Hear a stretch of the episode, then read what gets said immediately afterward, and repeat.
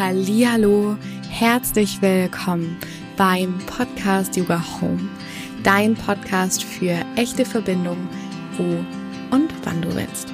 Mein Name ist Luisa. Wie schön, dass du heute hier bist und wir gemeinsam ein bisschen Zeit verbringen. Und die verbringen wir nicht nur zu zweit, sondern wir haben heute auch eine Gästin hier und zwar die wundervolle Merle Seemann. Mit der Merle habe ich vor eineinhalb Jahren ungefähr schon mal eine Folge aufgenommen. Und in dieser Folge haben wir über das Thema Trauma gesprochen. Die verlinke ich euch auch in den Show Notes. In dieser Folge heute sprechen wir über das Thema Aufstellungen. Ich weiß nicht, ob du dich schon mal mit dem Thema Aufstellungen befasst hast. Vielleicht ist es dir auf deiner persönlichen Reise in deinem Leben schon mal über den Weg gelaufen.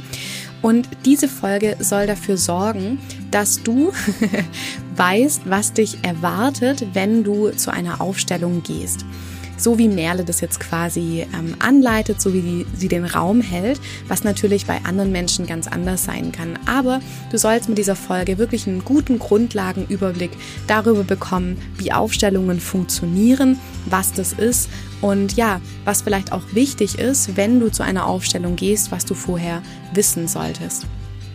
Und bevor wir jetzt mit dieser Folge loslegen, mag ich dir noch sagen, dass ab Juni wieder drei neue Plätze im körperorientierten Coaching mit mir verfügbar sind.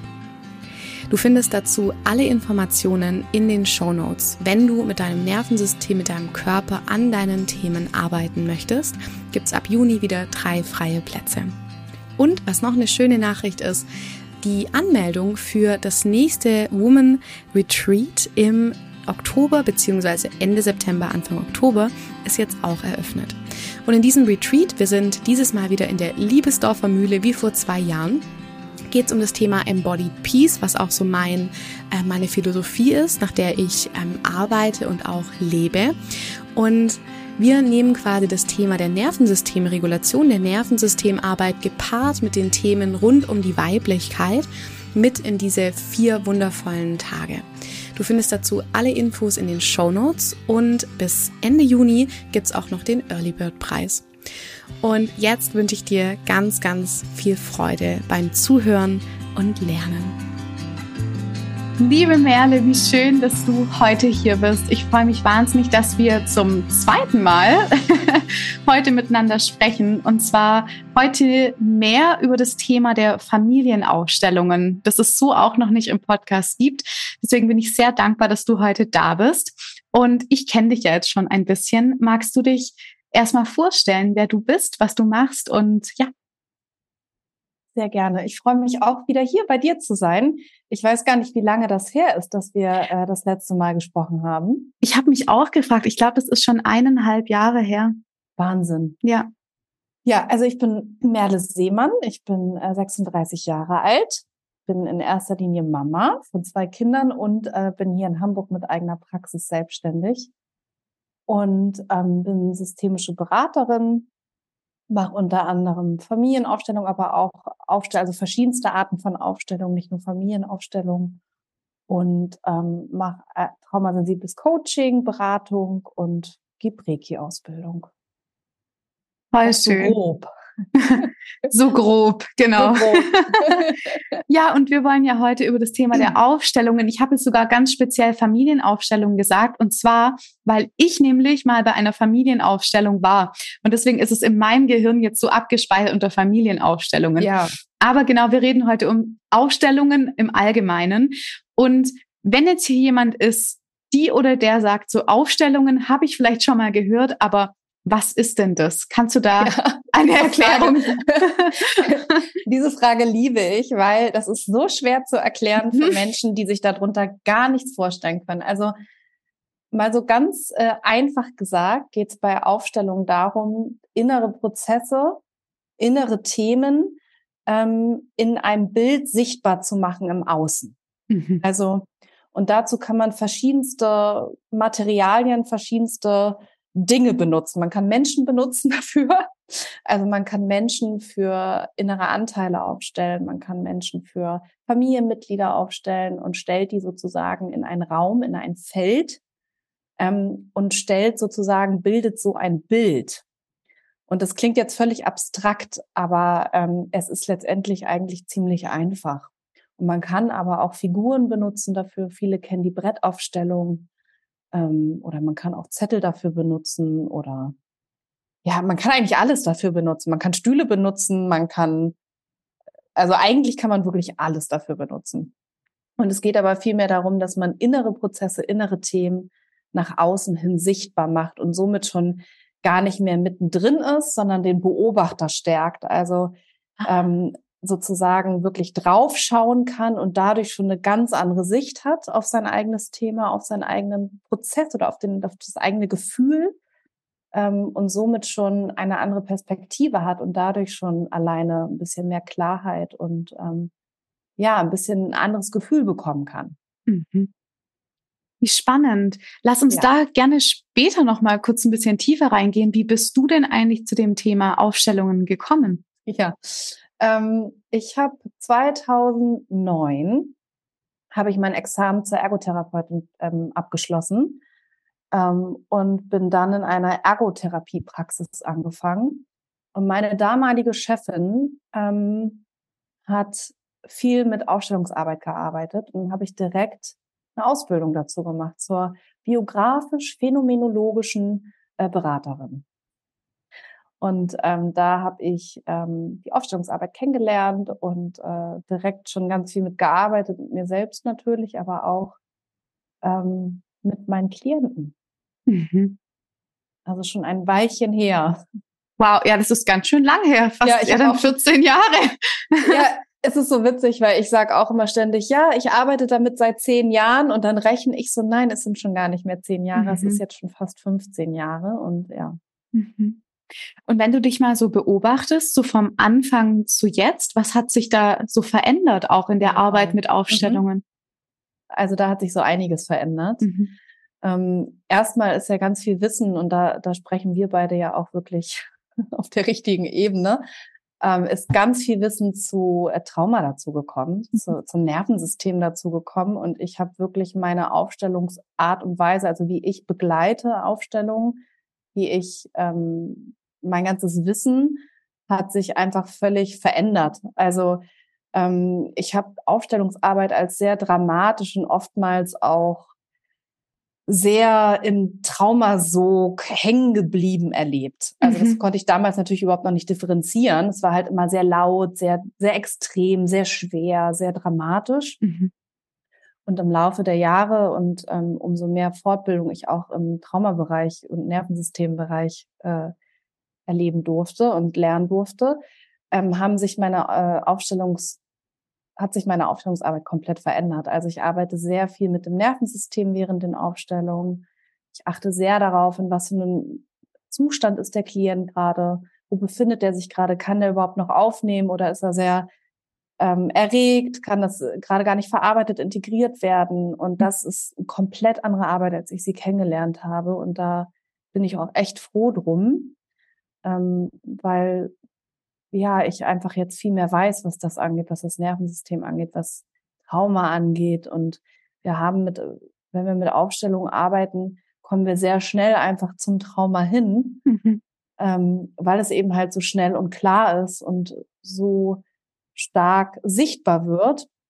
Und da richtig und achtsam zu begleiten und vor allen Dingen sensibel zu begleiten, ist mir extrem wichtig. Und ich habe ja eben halt auch am eigenen Leib erfahren, wie es ist, Aufstellungen zu bekommen und begleitet zu werden und was für ein Prozess angeregt wird und wie erregt man auch währenddessen ist. Und für ein System, was sich nicht gut alleine halten kann, also was nicht resilient genug ist, kann das schon ganz schön überfordernd und oftmals auch mhm. retraumatisierend mhm. sein. Mhm. Ähm, und dann geht man aus so einer Aufstellung raus und ist völlig verwirrt und völlig ja, spürt sich nicht richtig und ist irgendwie sonst wo, aber nicht bei sich. Und dann hat man danach ganz schön viel zu tun mit sich und ähm, das auch überhaupt zu integrieren und zu verstehen und wirklich zu verkörpern, ist dann oftmals schwer. Mhm. Ja. Vor allem, weil das ja ein Prozess ist, der wahrscheinlich wenige Stunden andauert. Vielleicht kannst du mal danach auch so ein bisschen beschreiben, wie so ein Abend, so ein Tag aussieht. Aber das ist ja genau das. Wir gehen, wir sind dann so konfrontiert mit unseren Themen für drei, vier Stunden, wenn überhaupt. Und verlassen dann wieder den Ort und sind dann wieder auf uns alleine gestellt. Und ja. das ist ja das, was einfach dann extrem auch überfordern kann, wenn ich nicht weiß, was, wenn das, was in mir hochkommt, wenn ich das nicht selber gut halten kann. Ja.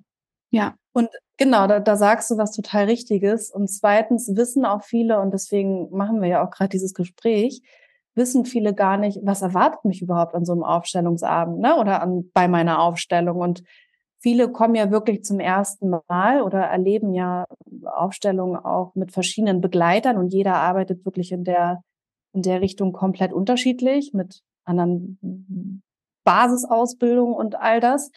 Und oftmals wissen die Menschen auch gar nicht, was erwartet mich da überhaupt. Das heißt, sie können sich ja noch nicht mal darauf vorbereiten.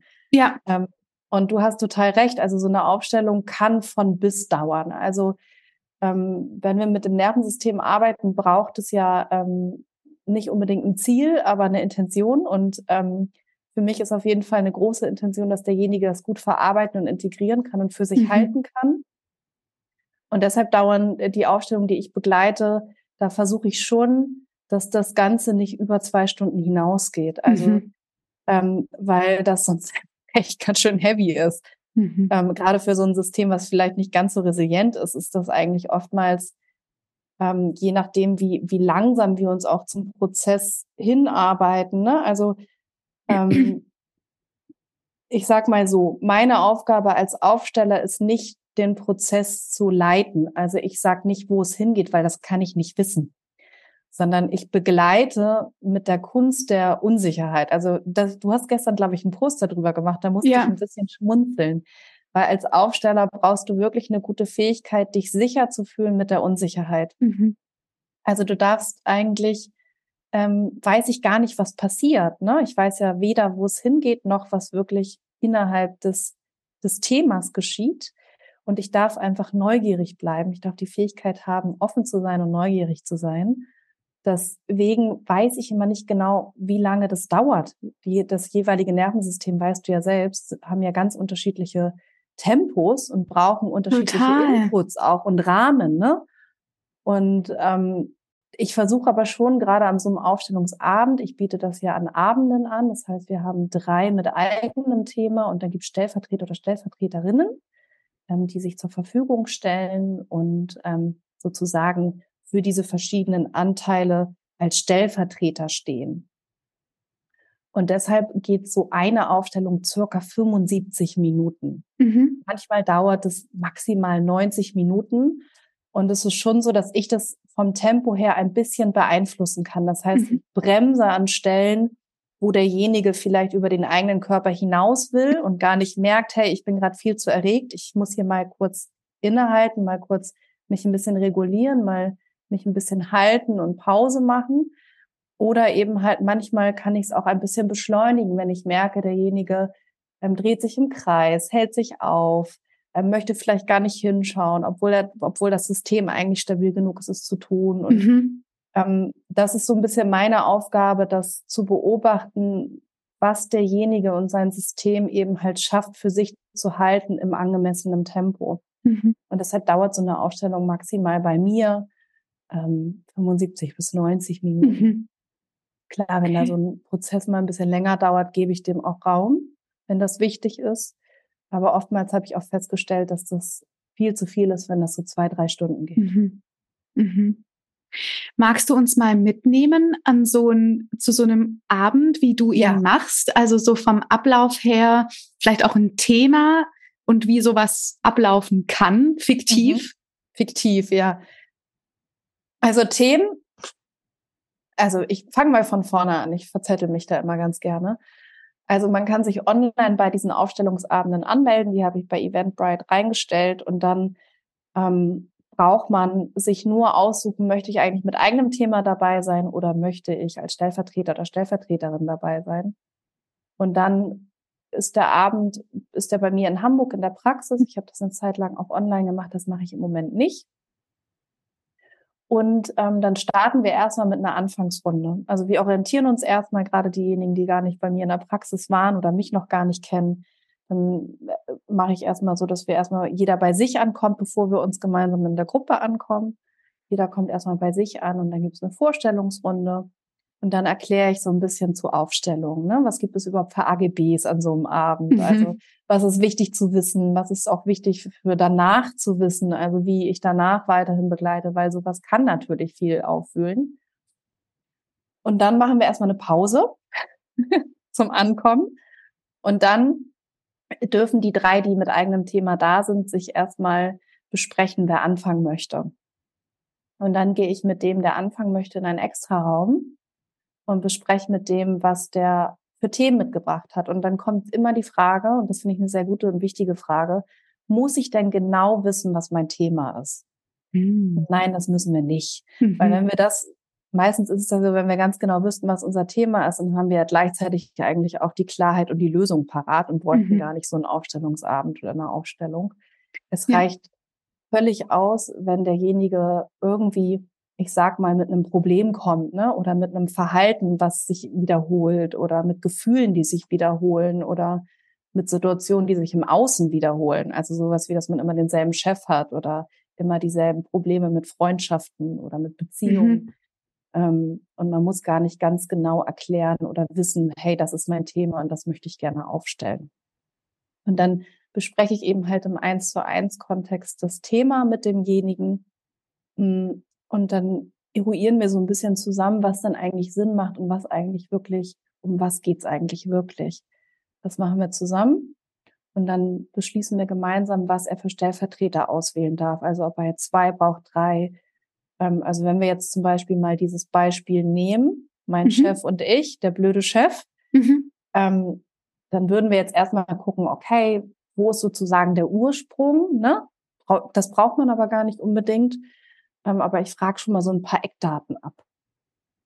Also ob, der, ob derjenige das Verhalten kennt, wie oft sich das schon wiederholt hat, was für Gefühle dabei hochkommen ähm, und so weiter und so fort. Und dann mhm. wäre es zum Beispiel, wenn wir jetzt mal dieses Beispiel nehmen, würde derjenige zum Beispiel erstmal sich selbst als Fokus sozusagen und den blöden Chef auswählen. Ah, okay. Um jetzt mal ganz einfach zu erklären. Mhm. Ne? Das ist ja super Beispiel. So. Ja. Und dann gehen wir in die große Runde und der Rest der, der Gruppe weiß gar nicht, worum es bei denjenigen geht. Also ich arbeite mit verdeckten Aufstellungen. Mhm. Das mache ich auch nicht immer so, aber meistens ist das einfach ein sensibleres Arbeiten. Mhm. Erstens ist Aufstellungsarbeit sehr intim. Mhm. Ähm, und ich finde, da darf man so viel Sicherheit geben, wie eben halt gebraucht wird. Und wenn es für denjenigen angenehmer ist, verdeckt zu arbeiten, ähm, ist das durchaus total gut und möglich. Das heißt, die Gruppe weiß gar nicht unbedingt, worum es geht. Und dann wird derjenige, kommt halt in den Raum und fragt halt die Stellvertreter und Innen, die da sitzen, fragt halt, okay, möchtest du für mein Thema mit aufstellen? Und dann weiß er innerlich, okay, ich wähle jetzt mich aus und dann stellt er das Ich in den Raum und dann stellt er den nächsten Stellvertreter oder die nächste Stellvertreterin als blöden Chef zum Beispiel in den Raum. Und dann wird erstmal ein bisschen Zeit gegeben, dass sich der Stellvertreter und die Stellvertreterin für den Chef und für das Ich erstmal im Raum ankommen können. Das heißt, es gibt dann gewisse Impulse. Impulse können sein, dass die irgendwo hingucken wollen oder dass sie was Bestimmtes fühlen oder dass sie ähm, sich hinsetzen wollen oder bewegen wollen oder sich anziehen finden oder total abstoßend finden. Mhm. Und dabei geht es nicht darum, irgendeine Rolle zu spielen. Und das ist eben halt das Schöne an der verdeckten Arbeit, dass die ja gar nicht wissen, wer sie sind und somit auch gar nicht so viel reininterpretieren können. Und ähm, dann können sie sozusagen erstmal diesen Impulsen folgen und daraus ergibt sich dann ein Bild am Ende. Und der, der mit eigenem Thema aufstellt, der sitzt erstmal am Rand und schaut zu und kann somit den Blick von innen mal nach außen, also den Beobachter stärken, den, den Anteil in sich, der das Ganze mal beobachten kann und nicht mitten in diesen Gefühlen gefangen ist oder in der Erregung gefangen ist und ähm, keinen Ausweg findet, also sich damit so stark identifiziert, sondern kann sozusagen aus dieser Identifizierung mal draufschauen. Und dadurch wird der Beobachter wahnsinnig gut gestärkt und es wird ganz viel klar, indem man einfach schon das Bild so hinstellt. Und ähm, die Stellvertreter und Stellvertreterinnen können sich dann bewegen und können ihren Impulsen folgen. Und ich stelle dann gewisse Fragen, ähm, je nachdem, was sich im Bild ergibt. Und am Ende ähm, ergibt sich dann ein Bild, was sehr schlüssig ist, für den der beobachtet, der, der zuschaut aber auch der, der mit eigenem Thema da ist. Und ähm, kann dann ganz viel Klarheit oder ganz viel Heilung auch teilweise Integration mitnehmen. Ja. Wow. Ich bin gerade so ein bisschen in Gedanken zu mhm. meiner, ähm, zu meiner Familienaufstellung gehüpft und bin gerade auch ein bisschen überlegen, wie das damals bei mir war. Ich kann mich nicht mehr ganz erinnern. Das war, glaube ich, 2018, glaube ich, oder mhm. 19. Das ist schon ein bisschen her.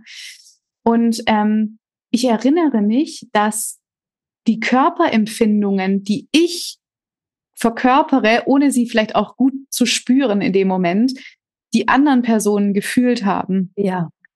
Und das hat mich so, das ich kriege auch voll Gänsehaut und merkst so, wie so Tränen in meine Augen kommen, weil ich fand das so berührend, ja. dass etwas, was nicht ausgesprochen ist, fühlbar gemacht wird, nur alleine, dass jemand in eine Rolle schlüpft. Ja. Also das ist total, total krass. Und da sind wir auch wahrscheinlich, wie du es aus deiner Perspektive ähm, siehst, weiß ich nicht, aber beim Thema der Koregulation, sondern also dem Spüren der Nervensysteme im Raum. Ja, ja. genau. Ja, und es hat auch ganz viel mit Kohärenz zu tun, ne? Mhm. also mit Schwingung und wie schwingt das Feld zusammen? Ja. Schwingt es überhaupt? Wo ist da die Störung? Ähm, und wie schwinge ich als Begleiter auch mit mit erstens demjenigen, der das eigene Thema mitgebracht hat, aber auch, mhm. wie schwinge ich als Begleiter mit den einzelnen Stellvertretern und Stellvertreterinnen. Und ähm, das ist eben halt der Punkt, den du da gerade so schön beschrieben hast, wo bei manchen wirklich es schwierig wird, das Ganze zu verstehen und zu begreifen. Mhm. Ähm, wie können die Stellvertreter das fühlen, was derjenige, der sein eigenes Thema mitgebracht hat, fühlt? Und ja. wie können die Stellvertreter, Stellvertreterinnen das fühlen, was vielleicht die, die Familienmitglieder fühlen oder was die, ähm, was die einzelnen inneren Anteile fühlen. Und das kann man, ich sag mal, auf der Verstandsebene, wäre ich jetzt Quantenphysiker, könnte ich dir das eins zu eins erklären, kann ich aber nicht. Mhm. Das heißt, wir arbeiten hier ganz viel mit Schwingungen im Feld, also Schwingung, die ja Energie, die ja sowieso komplett um uns herum ist. Ja. Und Energie verschwindet ja nun mal nicht, sondern verändert sich nur. Mhm. Mir und kommt auch gerade so das Wort, also der, der, die zwei Wörter emotionale Intelligenz genau. im Kopf. Also diese Fähigkeit ja. von uns als Wesen, als emotionale Wesen, Emotionen auch zu spüren, wahrzunehmen, zu verkörpern. Also ja, das wird ja. wahrscheinlich auch ein großer Aspekt sein. Ganz viel und es hat natürlich auch ganz viel einfach wirklich mit Intention zu tun. Mhm. Also bin ich bereit, diese Energie wahrzunehmen, zu spüren und bin ich bereit, auch mit meinen eigenen Themen das für mich und die Rolle zu halten. Ne? Ja. Also ich muss natürlich nicht nur auf den, der das eigene Thema mitbringt, achten, sondern eben halt auch auf die Stellvertreter, Stellvertreterin-Rollen mhm. und auch die, die zuschauen. Also mhm. allein auch nur durchs Zuschauen kann sich so viel bei Aufstellungsarbeit in einem selbst bewegen, weil mhm. natürlich kommen diese Menschen auch nicht ohne Grund alle zusammen. Also mhm. oftmals ist das so, dass alle, die dann an einem so einem Abend dabei sind, ähnliche Themen haben oder mh, ja, irgendwie ähnliche, sage ich mal, nicht bewusste Themen haben, wo einfach viel angestoßen wird und mitgenommen werden kann. Und deshalb ist so ein Abend oder überhaupt eine Aufstellung auch als Stellvertreter total Gold wert. Mhm. Das habe ich damals auch erlebt. Also ich habe quasi ein Thema mitgebracht, was mit dem gearbeitet wurde. Ich glaube, ich war auch die Erste an dem Abend. Aber ich wurde dann auch in äh, Aufstellungen noch als Stellvertreterin mit eingeladen und aber auch nur als Beobachterin. Ja. Und es war so, so schön, das zu sehen, wie das auch in mir wirkt an diesem, ja. an diesem Abend. Ja, danke für dieses, für diesen Einblick. Das ist ja total spannend, einfach auch mal, wenn man jetzt das zum Beispiel nie, noch nie gemacht hat, da mal einen Einblick zu bekommen, was da so ja. passiert. Ähm, was würdest du denn sagen, für welche Menschen eignet sich denn so eine Aufstellung und für welche ja. vielleicht auch nicht? Für, für, welche nicht? Damit fange ich mal an. Mhm. Also eine Aufstellung, weil sie eben halt so intensiv sein kann und sehr schnell konfrontativ auch arbeitet. Das ist einfach eine sehr konfrontative Methode. Ne? Ja.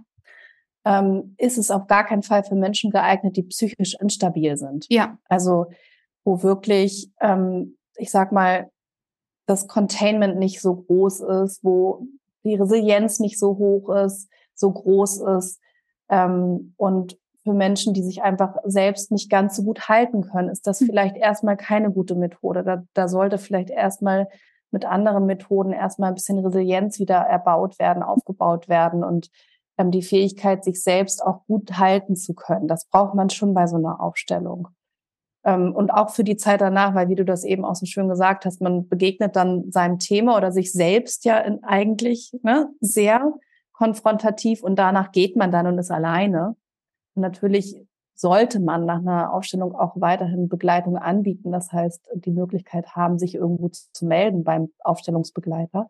Aber gleichzeitig ist man damit ja erstmal alleine. Ja. Und dafür braucht man einfach eine gewisse psychische Stabilität. Ähm, und allgemein ist das eigentlich für alle Menschen geeignet, die ähm, ja eben halt relativ stabil sind, sage ich mal. ähm, vielleicht schon die ein oder andere Erfahrung mit sich selbst gemacht haben, mit sich selbst auseinandergesetzt haben, schon ein bisschen und einfach neugierig sind, das mal auszuprobieren, offen sind, das mal auszuprobieren. Ähm, aber es braucht überhaupt gar keine Vorerfahrung. Das fragen mich auch immer noch viele. Braucht es Vorerfahrung? Ob jetzt mit eigenem Thema oder auch als Stellvertreter, Stellvertreterin, braucht man überhaupt nicht. Das ist ja das Schöne an, so, an der Aufstellungsarbeit, dass sie einfach ähm, in sich sehr klar ist, auch wenn man sie meistens gar nicht so gut erklären kann. Mhm. Aber wenn man einfach teilnimmt und auch erstmal nur beobachtet, zuschaut, äh, versteht man ziemlich schnell, wie das funktionieren kann. Mhm. Ich höre jedes Mal wieder, ähm, ich hätte nicht gedacht, dass ich so viel währenddessen wahrnehme. Und das finde ich immer so schön zu hören auf mehreren Ebenen. Schön. Ja. Und deswegen kann das wirklich jeder ausprobieren, der eine gewisse Grundstabilität hat. Körperlich wie auch äh, emotional. Und was würdest du sagen, woran erkennt man seriöse Aufstellungen? Ich glaube, das ist nochmal eine ganz wichtige Frage, weil es gibt ja mhm. so viele Angebote ja. in jeglicher Form. Woran würdest du sagen, erkennt man traumasensible, seriöse Angebote? Nervensystemfreundliche Angebote. Nervensystemfreundliche Angebote. Das ist eine richtig gute Frage. Weil gerade, du hast total recht, gerade in der Ausstellungsarbeit gibt es wahnsinnig viele äh, Angebote, die über Grenzen gehen. Und da ist der erste Punkt. ähm, das Schwierige bei der Aufstellungsarbeit ist oftmals, dass viele Projektionen und Übertragungen und Gegenübertragungen stattfinden. Mhm. Und als Laie ist es schwierig, das überhaupt zu durchschauen, in was für einem Rahmen bin ich hier. Ich glaube, das allererste, was wirklich das äh, am allerwichtigsten ist, wie fühle ich mich als Klient oder Patient mit demjenigen, der mich begleitet? Fühle ich mich sicher? Fühle ich mich gesehen? Fühle ich mich gefühlt? Fühle ich, dass meine Grenzen hier sein dürfen? Fühle, fühle ich mich, dass meine Bedürfnisse hier sein dürfen? wenn ein Punkt davon nicht stattfindet, äh, dann, dann sollte das nicht, dann ist das nicht der richtige Begleiter. Das heißt weniger, dass der dadurch unseriös sein muss. Die Schwingung passt einfach nur nicht. Ja. Und das ist halt wichtig, dass das erstmal stattfindet. Also erstmal so ein Gespür für denjenigen, der mich begleitet. Mhm. Und dann sollte natürlich Infos gegeben werden. Was passiert an so einem Abend? Wie ist der Ablauf? Also einfach ein sicherer Rahmen sollte kommuniziert werden. Ähm, was braucht es für Bedingungen? Was braucht es nicht für Bedingungen? Ähm, kann ich mich mit Fragen an den wenden? Also habe ich das Gefühl, ich kann mich auch irgendwie orientieren. Der gibt mir Orientierung, derjenige. Kann ich Fragen stellen? Kann ich mich an den wenden?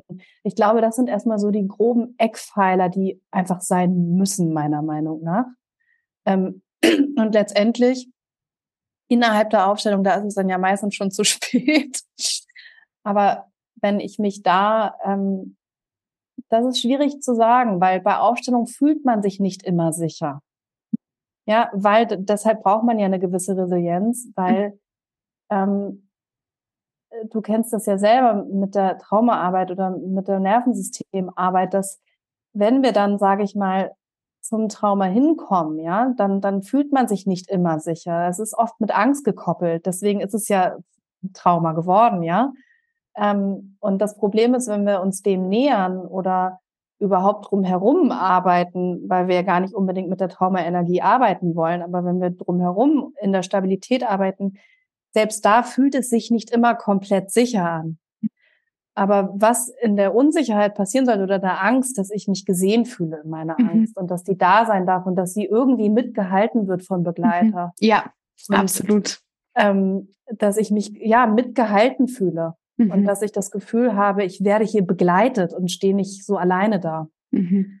Und ähm, deswegen ist das schwierig zu sagen, was ist innerhalb der Aufstellung. Ne? Aber ich glaube, der Rahmen ist einfach, fühle ich mich da wohl, fühle ich mich sicher, werden meine Grenzen wahrgenommen? Hat der Aufsteller oder der Begleiter oder die Begleiterin vielleicht selber Grenzen? Nehme ich die wahr, was ich auch total wichtig finde, dass einfach die, der Rahmen ganz klar besprochen wird. Mhm.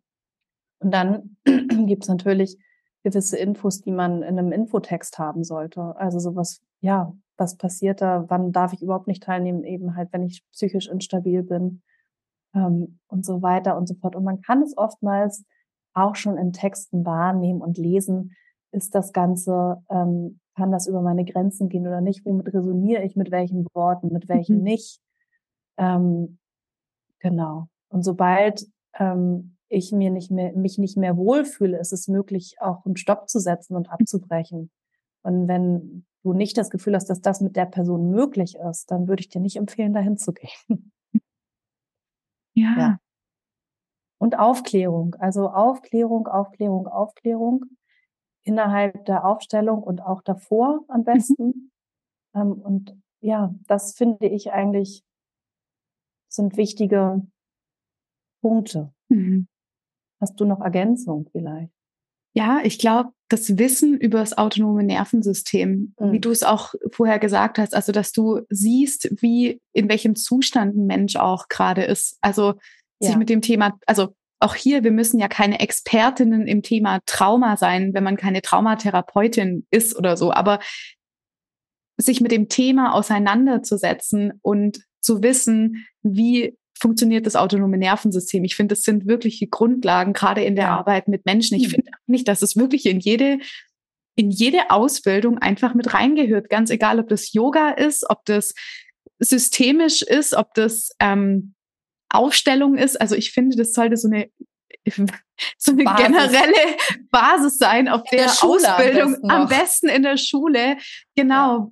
Ja einfach das, also ja, das hast du, aber sonst hast du alles für mich wunderbar ergänzt und das sehe ich auch so. Also ja. wenn ich in so einem Text schon irgendwelche so keine Ahnung, Worte sehe, wie dieses toxische Marketing ja ähm, funktioniert oder dieses Thema der, der ähm, manipulativen Coaching-Industrie, was ja gerade vom ZDF ja sogar äh, aufgegriffen ja. wurde, wie, wie manche in der Branche arbeiten, dann würde ich einfach direkt mich umdrehen und einfach gehen. Also das sind einfach ja. so ähm, die Aspekte, die einfach total wichtig sind, mit seriösen Menschen zu arbeiten. Und für alle da draußen, es gibt diese seriösen Menschen. Zwei davon hört ihr hier zu. genau, also nicht nur, weil man ähm, im Coaching-Bereich oder in der persönlichen Weiterentwicklung arbeitet, muss das bedeuten, dass es unseriös ist, sondern es gibt einfach ein paar Eckpfeiler, wie Merle das auch gerade gesagt hat, die einfach wichtig sind. Absolut.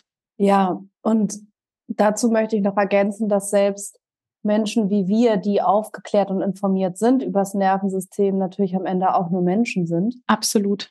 Und auch nicht immer Punkt für Punkt richtig sprechen und sich richtig verhalten und aber hier eben halt offen sind ne? und sich ähm, informieren und eben halt auch versuchen, also da kann ich ja nur von mir sprechen, immer wieder auch mich selbst zu halten und mit mir verbunden mhm. zu sein und deshalb eben halt auch überhaupt den anderen mithalten zu können. Ne? Ja. Und wichtig ist auch, dass auch viele, die, sagen wir mal, vielleicht nicht so richtig informiert sind im Sinne von, dass sie genau wissen, in welchem Status befindet sich gerade mein Klient, jetzt irgendwie in welchem Nervensystem-Modus ist er gerade, trotzdem auch sehr gute Arbeit leisten, einfach weil sie ein gutes Gespür, also so eine unbewusste Kompetenz haben, was dieses genau. Wissen angeht, ne? Und eben mhm. halt sowas auch gut machen können, ohne dass sie vielleicht genau wissen, wo befindet sich jetzt gerade das Nervensystem meines Gegenübers, trotzdem aber ein komplett gutes Gespür dafür haben und schon automatisch gut halten können, gutes Containment haben, gut ja. ko-regulieren können, eben halt dadurch gut in Schwingung sind, gut in Kohärenz sind mhm. und das von, von Grund auf schon haben. Und gleichzeitig ist es, gebe ich dir hundertprozentig recht, sollte das in jeder Arbeit mit Menschen weil wir eben halt mit Nervensystemen arbeiten, eine Grundausbildung sein. Da stimme ich mhm. dir komplett zu. Ja. Und deshalb ist es ja auch so schön, dass dieses Wissen immer mehr verbreitet wird. Und im Moment hat das natürlich auch seine Vor- und Nachteile, weil jetzt jeder natürlich Nervensystem informiertes Coaching anbietet. Und auch da hat man jetzt schon gar nicht mehr einen Überblick, wer macht jetzt eigentlich was. Und trotzdem ist es natürlich schön, dass dieses Wissen sehr viel zugänglicher ist. Ja. Ja. Total.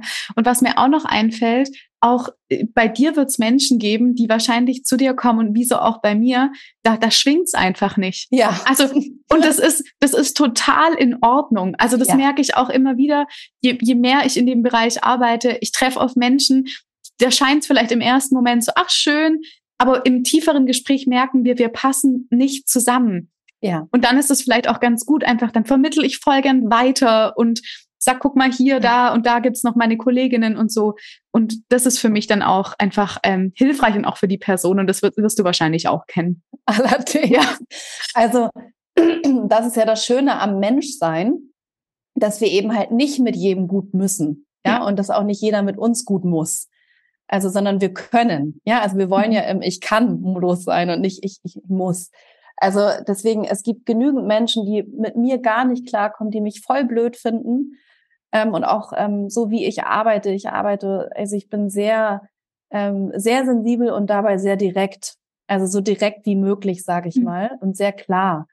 Und ähm, ich weiß, dass ich mit meiner Art äh, sehr polarisiere auch und ähm, gleichzeitig sich ganz, ganz viele ganz, ganz wohl und sicher bei mir fühlen. Und ähm, das ist gut, dass es da so unterschiedliche Menschen gibt und wir eben halt auch die Möglichkeit geben, wir sind ja wahrscheinlich auch komplett unterschiedlich und es fühlen sich manche Menschen zu dir hingezogen, ähm, die mich total blöd finden und andersrum. Und das ist ja das Schöne daran. Und ja, es ist gut, dass absolut. du das auch nochmal sagst. Also wir müssen nicht mit jedem Menschen schwingen können. Mhm. Jeder hat einfach eine andere Schwingung und das hat nichts mit Energievampiren oder toxischen Menschen zu tun, sondern es hat einfach mit verschiedenen Schwingungen zu tun und wie wir äh, Erfahrungen sammeln durften im Leben, Bindungen erleben durften und was der andere eben halt in uns berührt oder nicht berührt oder uns Sicherheit gibt oder nicht Sicherheit gibt. Und deshalb ist es so schön. Deshalb, da hast du total recht. Nur weil jemand informiert und gut ausgebildet ist, heißt es nicht, dass wir gleichzeitig mit ihm schwingen. Und das ist vielleicht auch nochmal eine gute, ähm, ein guter Punkt. Wie erkenne ich, mit wem kann ich gut arbeiten? Es kommt in erster aller Linie wirklich auf die Schwingung an. Mit bei wem fühle ich mich sicher? Ja. Was für ein schöner Schlusssatz. Ja. Voll schön. Und Merle, wenn jetzt ähm, hier jemand aus der Region Hamburg, wir sind ja hier, ich bin ja hier wo ganz anders, bin ja quasi ja. im Gegenpol äh, Deutschlands zu dir am in Stuttgart. Aber wenn jetzt jemand sagt so, hey, ich würde voll gerne mal zu Merle zu einer Aufstellung, wo kann die Person dich finden? Etc. Ja, einmal etc. bei Instagram, wobei ich da gar nicht so aktiv bin wie äh, viele andere, aber da findet man mich auf jeden Fall bei Instagram unter Merle Seemann Coaching einfach oder auf meiner Webseite genauso merleseemanncoaching.com. Ähm, und bei Eventbrite kann man mich auch, äh, ich weiß gar nicht, wie sagt man dann? Ich wollte gerade googeln sagen, aber ähm, das würde dann ja suchen. Finden? Bei Eventbrite kann man mich yeah. finden. Genau, suchen kann man mich auch, aber man kann mich vor allen Dingen auch finden. Da hast du recht. Ähm, und da gibt's auch die ganzen Links zu den Aufstellungen. Also über Eventbrite biete ich die Aufstellungsarbeit an. Das heißt, da okay. kann man sich bei den Abenden einmelden oder es gibt auch im Juni oder Juli, ich bin mir gerade gar nicht mehr so sicher, einen Aufstellungstag. Da kann man alles finden an Infos. Fantastisch. Ja. Ja, hey, dann vielen, vielen Dank, dass du zum zweiten Mal da warst. War bestimmt nicht das letzte Mal. Ich habe schon wieder so 100 Ideen im Kopf, was wir jetzt gerade schon wieder angesprochen haben. Bindung, Sicherheit und so weiter. In, äh, ich hoffe, dann dauert es nicht so lange wieder. Voll schön. Hey Merle, ich wünsche dir noch einen schönen Tag und danke, dass du hier warst. Danke, dass ich hier sein durfte. Das war mir eine Freude. Auf ganz bald. Auf bald.